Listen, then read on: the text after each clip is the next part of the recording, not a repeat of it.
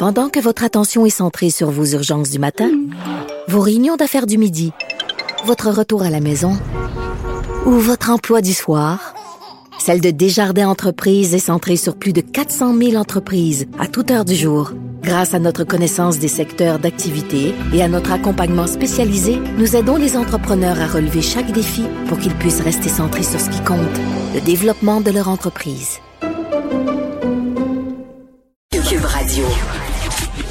Le, le commentaire de Richard Martineau. Des commentaires pas comme les autres.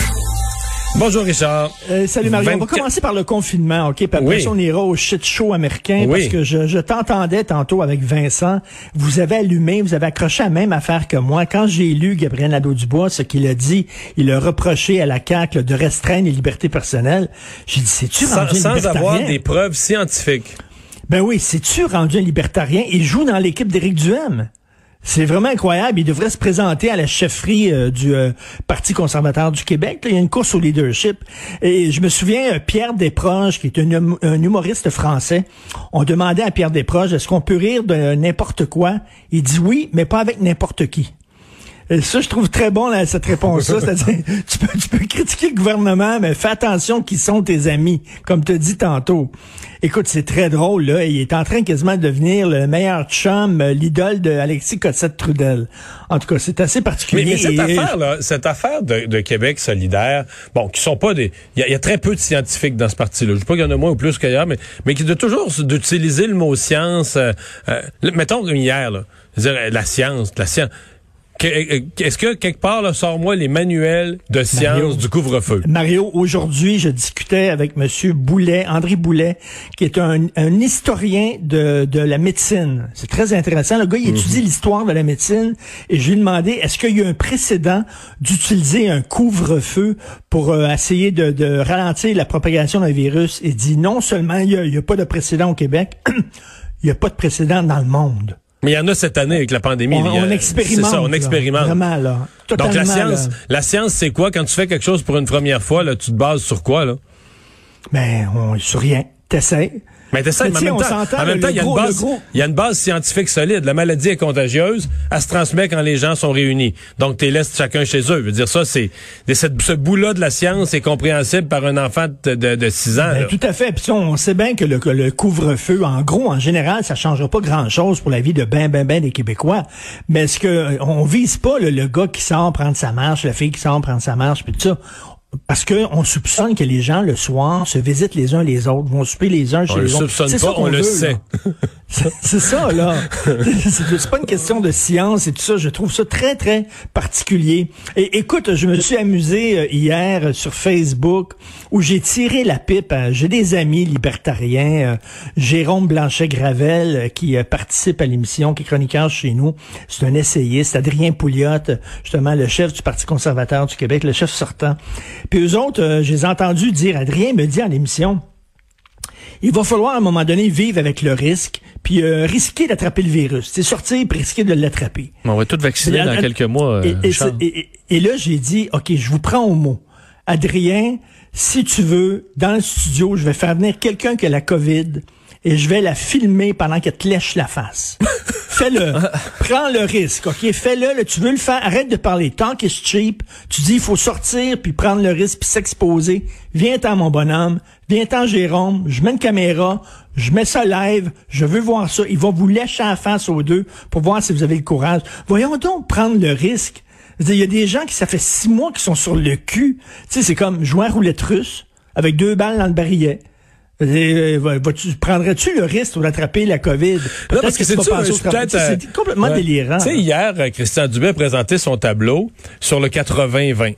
Tout le monde a accroché, disant, ah, Oui. tabarouette, 80% des gens qui s'amassent à l'hôpital ont 65 ans et plus, c'est sûr qu'eux, ils sont plus à risque.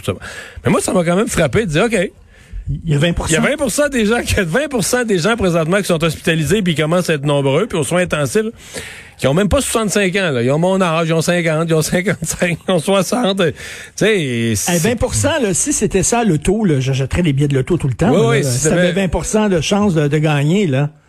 En tout cas. Mais, mais, mais tu sais, c'est énorme. Mais ces gens-là, non, non, faut affronter le risque et tout ça. Ils n'avaient pas le choix. C'est certain que jouer son Joker, quand tu joues euh, ton Joker, après ça, en politique, t'en as pas quatre Jokers, t'en as pas trois, t'en as un. Il l'a joué celle-là, mais d'après moi, il devrait avoir des résultats dans un mois. Entre, on verra, on se croise. Ben, il faut qu'il y en ait, il faut, là. Il faut, faut, il faut, il faut. Richard, tu voulais revenir sur euh, ce que tu as appelé le shit show. Euh, je pense que beaucoup, t'es pas le seul à avoir appelé ça comme ça. On n'ose pas on traduire, hier. on n'ose pas traduire ça, shit show. hein. Écoute, c'est une coalition, là, le, Trumpisme. là. Il y a évidemment Joe Six- Sixpack qui a perdu sa job à Milwaukee. Mais t'as les coucous, hier, je pense, c'était les coucous qui étaient là, là. Il y avait pas beaucoup de Joe Sixpack, là. Le gars qui était habillé, là, en viking, là, où il avait l'air de Bam Bam dans les Flintstones, là. Tout ce qui manquait, c'est l'auto avec, euh, tu sais, le pas de fond, là, que tu cours, là, après, là. Il y avait, il y avait l'air d'un gars des Flintstones. Et écoute, c'était vraiment, c'était vraiment délirant. Mais moi, bon, il y a beaucoup de choses à dire. Une, une question que disait un analyste à LCN. Est-ce qu'on assiste à la fin de quelque chose ou on assiste au début d'autre chose? C'est une sacrée bonne question. Est-ce que c'était le crime mort du Trumpisme ou Et, et les deux sont possibles, qui- C'est une, bonne question parce que les deux sont possibles. Aujourd'hui, là, tu pourrais me faire un plaidoyer convaincant pour dire que euh, c'est le début de- de- de- de- d'un délire plus grave qui dépasse Trump. Ou tu pourrais aussi me dire ces gens-là ont dépassé la marge, ils ont perdu toute sympathie, ils se sont isolés, ils ont montré où ça mène le Trumpisme, puis ils viennent de le tuer. Puis je trouve que les deux se défendent.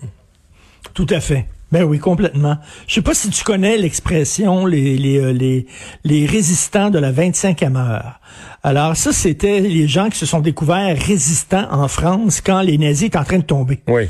Quand Libéré était, tu sais, tout le monde était résistant. J'étais résistant, je suis résistant. Et là, on Il y voit avait plus de chez les collabo, là. Quand, Il y quand avait plus aucun, non, non.